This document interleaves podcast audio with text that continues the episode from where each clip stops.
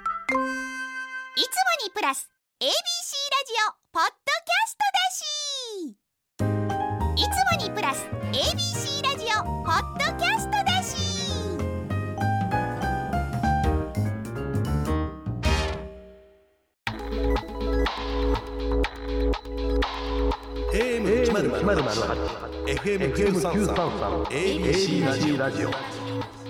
今村翔吾山崎れなの言って聞かせて こんばんは歴史小説家の今村翔吾ですこんばんは山崎れなです今週も始まりました今村翔吾山崎れなの言って聞かせてこの番組では今村先生と私山崎れなが小説歴史仕事プライベートなど今話したいことを言ってリスナーの皆さんのお話も聞かせていただくという番組です今村先生、この後 M ス N スタそう収録そうちょっとこのねあの収録してる次元で言うとうん時空で言うと、時空で言うとこの後井上アナと会うんじゃないか仲良しですね相変わらずそういえば私最近井上さんとかホラン千秋さんとかとお仕事ご一緒することが多くて、はちょっとい今村先生の顔がちらつくんですけどいちらつくコメンテーター業ほんと大変じゃないですか大変よなんねか知らないで喋ってるうとんもう透けて見えるじゃないですかそうけどどうあがいてもわからんことってあるやそんうそうそうそうそうなんですよそう新聞とかは全部読むけど、うんあんまりにも詳しくない時とかは、うん質問専門家の方にセンタリング上げに行くね、あうん、自分がドリブルせんとー、うん質問する質問するだからもうこうしまあ、よくこうなんでこういうふうにみんなこうなるんですかとか、はいはいえ率直に質問なんですけどっていうことでパスするようにまあ、すなるるほどね。なでいける時だけ自分が得意とか、まあ、思うことがある時だけドリブル突破をしますよね、うんって感じ。 わかります。わかるあと最近いやまあ今村先生それないかな。あのの世代としての意見を入れてもらえると助かりますって言われるんですよ。それは俺ないわ。多分でもうん例えばその国の防衛問題とかはいはいはい、に対して世代も何もないんじゃないって思うんですよね。うんうんうんそれに対する考確かえに方とかってまあ。もうだって今の日本の社会の中で戦争を経験してる人たちって結構もうご高齢になられてかなりこうこれですほよとん。どの世代がわかんないじゃないですか。うんなんでそこのベース一緒なのではいそれに世代の意見交えてって言われても結構むずいなと思って確か普通に思ってること喋ってるだけなんですけど、うん世代としてというよりは。そうねけどそうね世代ってむずいな世代は言われへんな、でしかもその世代を語れないじゃないですか自分の 責任でその世代っつったってみんなねまあまあ本当まあみんなそれぞれだか10ら人十色なんでうん考え方も思想も背景もそうだかむらずいとコメ思っンテーターっててまあよくいい MC さんっていうかいい名 MC さんとかやったらなんかコメンテーター何人か並んでる番組とかやったら誰にパスするかを僕らの顔見て見てくれてるよね。あーわかります目が合わない人には振らないみたいなだか感じらあり僕まはすよね。もうもうくくこれちょっと僕苦手っていう時は目で飛ばしてるねちょちょちょちょちょいちょいきつみたいな。へえ、それで井上さんだからできてるんじゃないんですか。だけどねあの前別の番組出た時とかも、はいまあベテランの方とかは厳しそうな名しとくと来なかったり僕行けますみたいなことすると来る相手が。っっていうのはやっぱベテランさんはやっぱ助かるかいな。やー、優しい、ありがたいです、まね。あ、ありがたいなんか雰囲気出すねんな。そうなんですよね。なんか全然わかんない内容とかあるじゃないですか。あるある人によって。ういやんあるんだよなーと思うんですけそど、うだからどでもとはいえそういう仕事をやるからには、うんある程度自分が本当に興味なかったり、まあ、正直言ってぶっちゃけどうでもよかったりしても、うんある程度ミーハー心持って知っとかなきゃいけないなとは思うんですよ。うんもうそれこそサッカーとか。そうね、最初は興味なかったけどだんだんとこうも、まあ、一応自治としてうん年末は多かったねサ人身問題としてッカー系すごいめっちしかゃも聞か芸れた人さんもいるし、うんだから基本的にこの間ツイッタートレンド大賞行って思ったのは、う去年のあのウクライナ、えーっとサッカー、国葬うんに関してはもういろんなところで喋りすぎて自分の考えまとまりすぎちゃってるっていうあ逆に。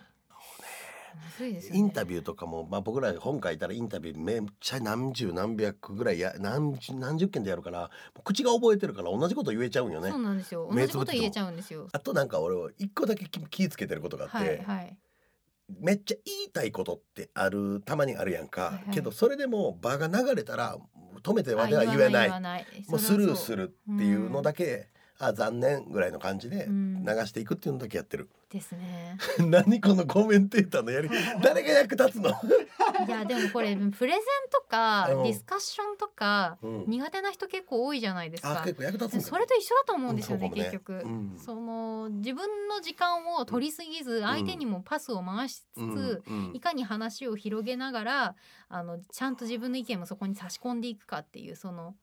場を回すだけじゃなくてそうそうちゃんと自分の言いたいことも言うっていうのってそういう授業日本にあんまないから苦手な人多いじゃないです確かか。にそうかもだからすやっぱコメンテーターはやらせてもらって勉強になるなっていうのと面白いねやっぱ世の中のことをまた一つの見方が出てくるんで,、うんそうですね僕はなんか結構好きなんですけどね。特にその宗教問題だったりとか、うんまあ、戦争だったりとかっていう話って地続きじゃないですか。うもうずっと長期的なスパンで見ていかないと理解できなかったりとか、まあ、てかむしろ長い目で見た方がこう噛み砕けるはい情報量が増えていく、どんどんどんどん積み上げられていくものだからんなんかそういう意味ではいいのかなとは思います、この前めっゃちゃ長い番組出てたね。出てましたいや9時間ってしんどないのいやでもあの生放送4.5時間、うんうん収録4.5時間だったんですけどとはいえ生放送4.5時間は腰痛くなりますねみんなで終わった後ちょっとストレッチしてましたえねえそうなるよ気張ってるしね4時間半。気張ってますねもう呼吸が浅くなるからそうそうそう翌日に針行きました鍼灸院あそう背中バッキバキであそもううそんな長いの針行きましたちょっと緊張感がねやっぱ生放送で報道を扱うってなるとどうしても確かねにな危険ないなりますねえー、とその話はさておきですね、はいメール届いてます岡山県チャイとお茶さんうん最近寝る前に読書をするのにハマっていますせっかくなので歴史小説を読んでみたいと思う今村先生の西王が馬を発見しました恥ずかしながら歴史に詳しくないので不安もありますが先生の本は歴史に詳しくない人も楽しめますかとこれ西王が馬じゃなくて西王の盾やんな西王が馬 はね西王が馬はねそういうことわざですねそうそうそうそう、ん孤児せそう孤児生をね、う。うんん、あのメールに書いてあったんでそのまま読みまもしうめたっけちゃ笑どった。さすがにわかりますよ採。そう、採用が、まあ、おもろい。西王が馬いやー、俺もう。けどこの採用を間違って使う人はいいのよ。個人成語で出てくるから。はいうん、けど、まあ、採に。山陽のね漢字が違いますもんね。そう、王様の王なんよね。うん。で、盾が奇変の盾ですそよう。そうそう要塞の際は合ってるんだけど。そうそうそうそうそう。これしか合ってない、逆に言 ったら。うん確かに。はい、まあ、採用が馬、ね、あの採用。よよ楽しめんじゃないのどうなんだろうどうですかね。だから小学生も呼んでくれてるよえ振り仮名はどうしてるんですか。結構振り仮名を多分入れ僕は結構多めに入れてあげてっていうのはやっぱ言ってるかな比較的そうですね確かに今村先生の本はそうですね。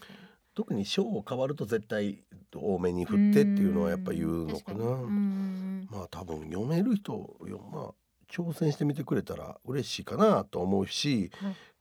チャイとお茶さんが誰どういうのが好きなのか分からへんけどちょっと不安やったら時代小説歴史じゃなくて、うん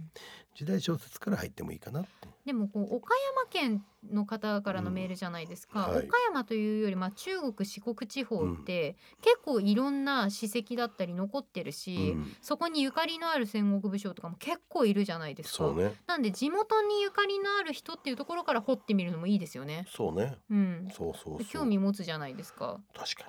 に岡山ね岡山、まあ浮田家ね浮田家う、ん浮田秀家。ひ浮田家直家直家父ちゃんね暗殺家のね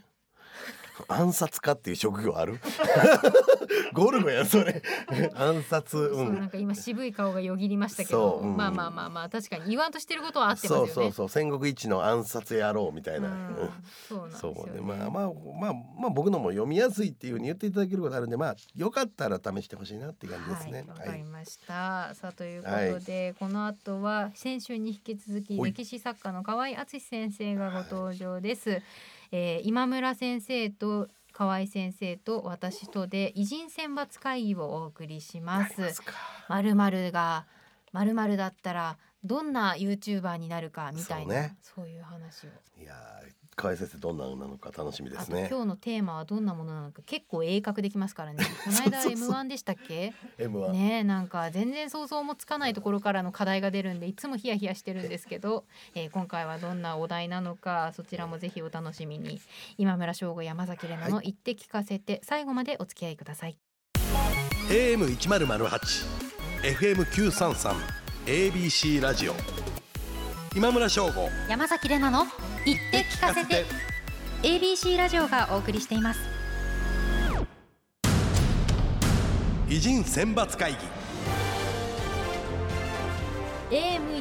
AM1008FM933 ABC ラジオがお送りしている今村翔吾山崎怜奈の「言って聞かせて」早速本日のゲストの方にご登場していただきましょう歴史作家の河合敦先生ですよろしくお願いしますよろしくお願いしますす。今週はですね河合先生とも一緒に偉人選抜会議というコーナーをお届けします、偉人選抜会議 YouTuber になってほしい偉人などのテーマに沿って候補者を出し合いそのテーマに最適な偉人を決めるコーナーです前回やった時のテーマは m 1グランプリに出てほしい偉人コンビでリスナーの皆さんからメッセージいただいてその中からカンナミゼアミコンビに決定しましたね。けれどもまああのさ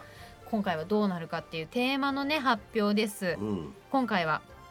映画監督になってほしい偉人です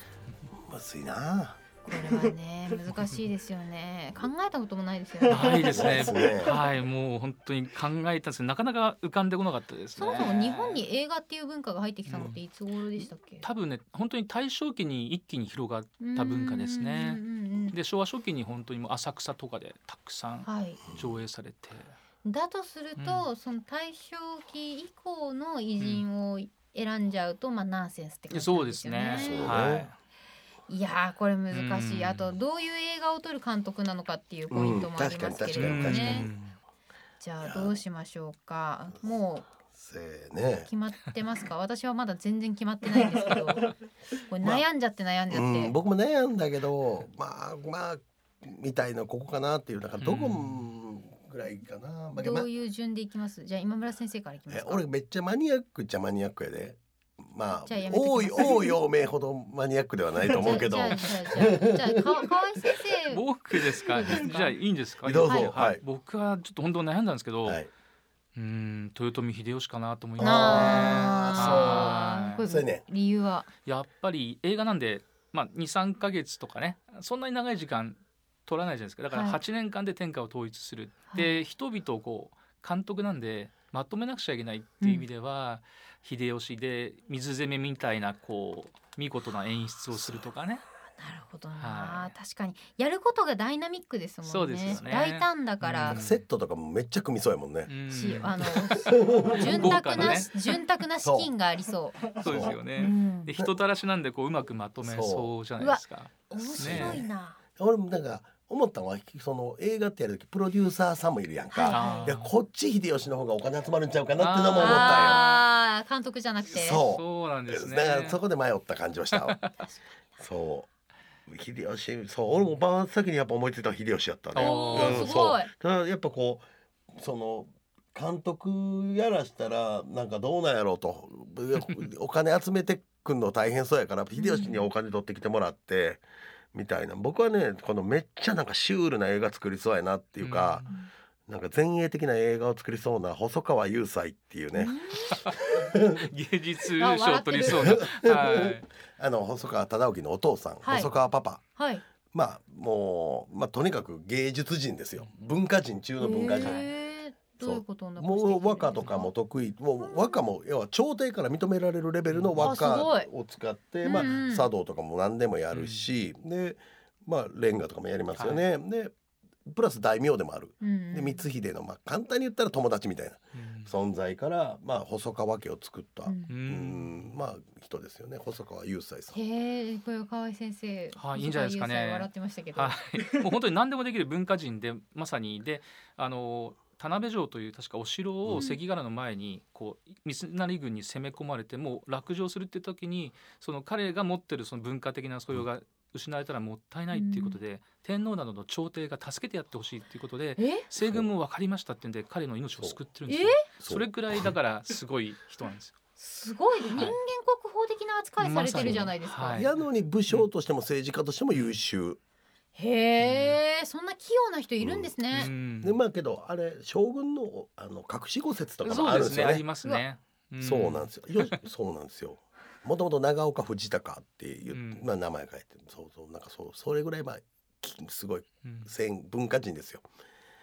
どうですうかーん え話聞いてるとお秀吉がプロデューサデュー、ーサーえー細川雄して斎 が監督やれ監ば督がベストな気がする。あそうすると世界に通用する映画ができそうな気がするでねきそう うん。え、もうちょっと話広げていいですか。はいこれ監督、プロデューサー今決まったじゃないですか。脚本は。脚本ってあれですかうん脚 本ですか脚本難しいな誰にしますこうなると武将なのかもなうじ時代とかもう別に別にして一緒じゃなくて大丈夫です。そうですね誰だろ誰だろう龍馬とかあーあ脚本影でその大政奉還とかね新政府構想とかう確かに。どうでしょ実際あ文章を書けそうな人でう。文章書けそうな人龍馬って字うまかったんでしたっけ？字はねうまいし下手な時もあります家族になってた手紙はめちゃくちゃうん自由に書いてますけど、あのちゃんとしたねしっかりした人に当てる時はものすごくうまいですよへー面白いなと思ってそうねまあうん普通に本読書家。も誰だろう紫式部あたりを当てに行くっていうのもあるけどうそうですよあね脚本ね脚脚はい本をちょっと長いですけど ねそうそう原長い原ですよ作でいいかもしれないです長いですよ。宇治十条ぐらいでよくないですかってなりますいよ。やーねうんけどふ細川雄斎は好きそうそういうの、うんあーねししシリーズにしてそうねああ、そっか、相性いいんだ。そういやーどうだろうなちょっとじゃあ、それで、それでで今日言わへんやんそれにしましょう。ちょっとなんか全然思い浮かばなかったんですけど。うん言われたらなんかそんな気がしてきますね。 うん言っちゃったなガチすぎるんですよ。もうちなみにその雄斎可愛い雄斎は唯一まあ優秀な息子ですけどうん3歳というか忠うん興まあ忠興はちょっとうんまあまあこんなこと言ったらちょっとおかしいうんうんうんおかしい。はいちょちょっと危ないちょちょっと危ない子育てだけがちょっとうまいこと言ってない部分もあるううんん。感じじゃあ雄斎はなんでそういう風に育ったんですかね。雄斎の前半生とかわかんないそうでですすよねねよくわあかんまんないんですよただ多分京都の本当にすごい将軍の隠し子なのか結構貴族的な素養はすごいあったので、ああ、はりそうなんですよ、うん信長に光秀をうん合わした人って言われてるからね、い、うんそうなんですか。そうだから麒麟が来るへーでもね、うん結構はい、フィクサーフィクさんうん頭いいんだ。は頭いいあ。本能寺の変になったらすごく坊主になったっていうねそうですねへえなんでですか。もうあの光秀の娘をガラシャを自分の息子に結婚させてるんですけどうん光秀がみつみ味方してくれってお願いした時に「いやいやしません」って言ってあの出家して坊主になっえてえ味方しなかったですへーすごいだから先。見の明がそうあるんですね。ガラシャパパよすごいわだからうんあなるほど。そうわかりやすい。でもうそこまでパパがやっていろいろ気使ってガラシャを隠したりしてんのに今は会うなって言ってるのに勝手に会いに行く息子っていうなだからそうですねじゃあそうそうそう確かじゃあガラシャパパが光秀ですねそううんに。いやいいいいいいですね。なんかわかりやすいお二人の解 説。すごいなんか人間性が見えてくる感じがしますうねん。この二人で、はいうん。ではもう一つ行きましょうか。はい、続いてのテーマはお母さんになってほしい偉人です。難むずしいんやっいこてれがだからテーおマ母むさんずいんだって。ね なんだだからだから結局さマニアックなとこ行きがちになっちゃうんよね、おじゃ母あさんは嫌だっていう方しか出てこない。こんなお母さんは嫌だシリーズはいっぱい出てくるけど、そうですね確どかうにねどうなんですかね。うんどうですか、河合先生。僕はね本当悩みましたねなんか北条政子とかね日野富子とかあんまり成功してないですしねいやそうなんですよ子北育てね条政子も、まあ、素晴らしい、うん政治家としては素晴らしいと思うんですけど、息子が殺されるのをうん結局止められないっちゃそ止うでめすよられねないじゃないですか。うんなんで自分が息子だと思うと、ううんーんって思うところがありますよね。ねお母さんそうですよね僕はだからそうですね近現代の人になっちゃうんですけど与謝野明子あうんはいいなと気思っにてしにたもことなかれ。はいはい。 12人お子さん産んで11人ちゃんと育ってすごい。色偉い人になってはでい。旦那さんの鉄管がほとんどなんかあの雑誌が売れなくなって廃刊になった後なんかおかしくなっちゃって働くなくなってですねもうどうしようもなくなってのも全部政子が働きな がらへーあのあのお金をですね稼いで子供をきちっと育てたという。その十一人育った息子さんたちは何をなさってたんです結か。構大学の先生だとか外交官とかになってますね。はあ、すすごごいい優秀。スーパーママや、どうやって子育てしてたとか残ってるん ですか。子育ての記録はね残ってると思いますけど僕はちょっうん専門分野ではないから。 知らないですけけどねでもすごい立派な方でもう何でも書きまくりましたねお金のためにはあそこさんごいはいいやーいいお母さんかっこいいなかっこいいどうですか今村先い生やこれこれも結構こほんまに困るよね、うんなんかまあ戦国武将で言うと俺は信行が好きやから小松殿とか好きだけどあの あれぐらいがつあのはい強いね気の強い母ちゃん肝っ玉母ちゃんって感じやと思うしんそう、まあ、実家帰ったら本田忠勝に会えるしうんあ怖いですね そこそここっかそうまあけどあともういいやよく中国でいいとか言われてるお母さんは馬皇后とかはいうん修験賞の奥さんとかはまあ天下を取ってからでも贅沢しなかったとか言われてるよね。そうなんだよな今村先生海外も行けるからな 中国も行けるからすごいなよ そうやな。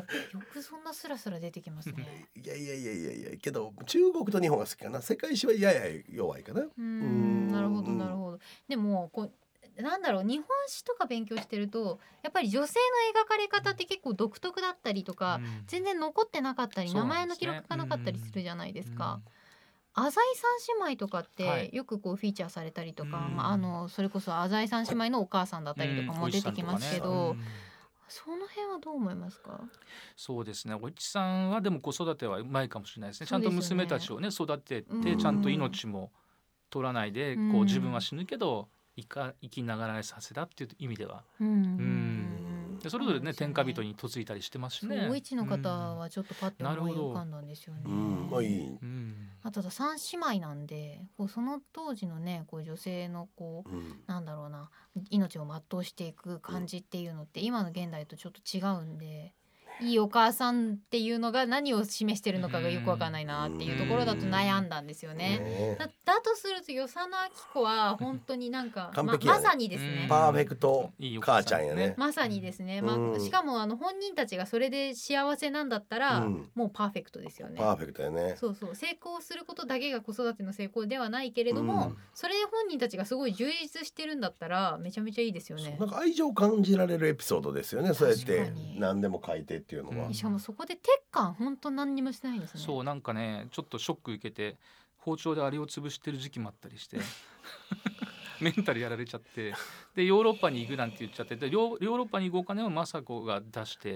でー自分も旦那さんが好きなんで一緒についてっちゃうとかね結構情熱的な歌人なのでねええー与謝野明子ってそんなに稼げてたんですか。結構ね頑張ってなんかあのえーっと「源氏物語」の現代語訳をしたりとかもしてましたし、もうよあちこちにも歌碑がもうどっかあの田舎に行くと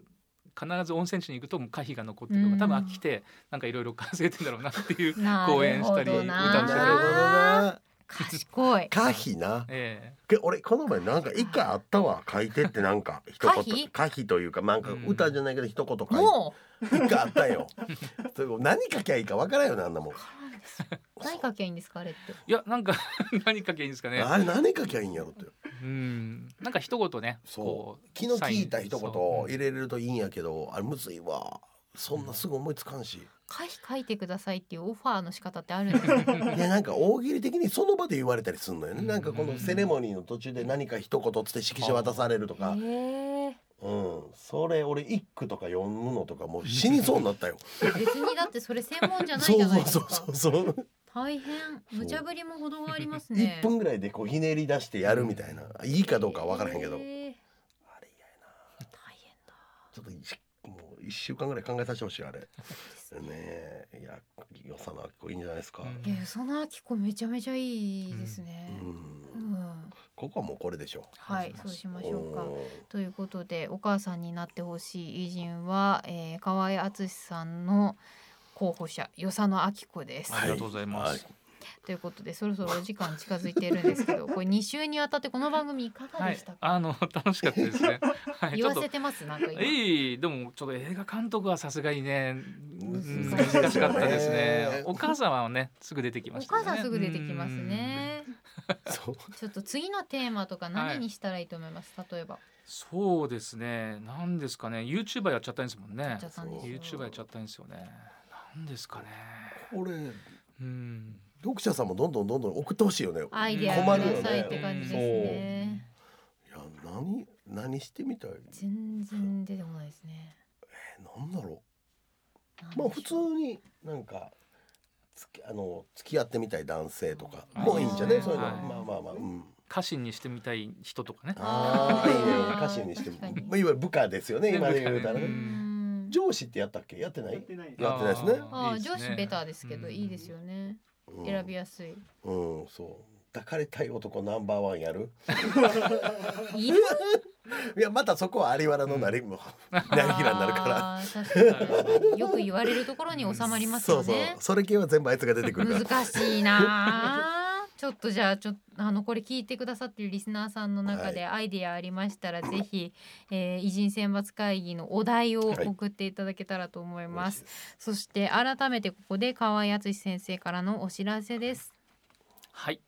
えー、殿様を襲った明治の大事件が絶賛発売中ですぜひですね読んでいただければと思いますよろしくお願いしますお願いしますそして昨年11月に30分でまるっとわかるなるほど徳川家という書籍も発売されていますのでぜひそちらもご一読くださいということでここまでのゲストは歴史作家の河合敦先生でしたありがとうごありざいまがとうごしざいたました。 AM 一ゼロゼロ八 FM 九三三 ABC ラジオ今村翔吾山崎れなの言って聞かせて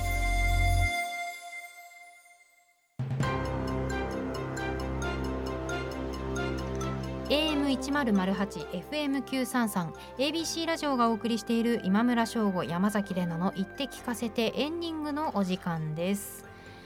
いやー、河合先生、さすがでしたね。ねいやーよかったひやんば秀吉ですね秀うん吉。僕ばっと思いついたね、でもやっぱりその今村先生おっしゃる通り、うん秀吉は監督ようりんプロデューサーですよね。その監督はうん、やっぱものづくりに対してのこだわりとかその粘りみたいなところを求められるじゃないですか、それが作品のクオリティに反映されるじゃないですかもうなんか秀吉の場合イケイケどんどんな感じそうなんか秀吉ってだから天下人になった時のイメージもあるけど信長に使われてた時の秀吉的にあも。草履温めてそるうタイプものうちょっとお金集めてきてっつったらば、うんあっていろんな商人とかから引っ張ってきそうな気はしますよなんねで。プロデューサーのが向いてそうですよね向いてそうな気しますねその制作としてこう味方にいたら強そうっていうのは確かにわかりますね、いやーまあお母さんとか映画監督とかよく思いつきます大変ですねそうほんまみんな考える方も助けてあげて本当に募本当集しお願まいしょうお待ね、お題をお待ちしてます。ちしてます。さあ、そして今村先生からのお知らせです。 2月4日に講演会「西王の盾ゆかりの大津を語る」を行います会場は大津市市民会館大ホール詳しくはホームページをチェックしてください楠木正成の子正面が主人公の長官小説「人よ花よ」が朝日新聞にて毎日連載中です山崎さんははい、私は東京 FM と CBC ラジオでもラジオ番組やっています。それぞれラジコのエリアフリー、タイムフリーからお聞きいただけますので、ぜひお聞きください。さらに花子東京と幻冬舎プラスにてウェブのエッセイを連載中です。他テレビ出演などの詳細や他の番組に関しては、えー公式ツイッターもしくはインスタグラムの方をチェックよろしくお願いします。改めてこの番組今村翔吾山崎怜奈の「言って聞かせては」放送から1ヶ月間 Spotify や Podcast でも配信中ですラジコのタイムフリーとともにこちらもチェックしてくださいこの番組では皆さんからの質問や喋ってほしいことお悩み相談番組の感想などのメッセージを募集していますあと偉人選抜会議のお題も募集中です、ね番組ホームページのメールフォームよりお送りくださいということでここまでのお相手は今村翔吾と山崎れなでしたまた来週また来週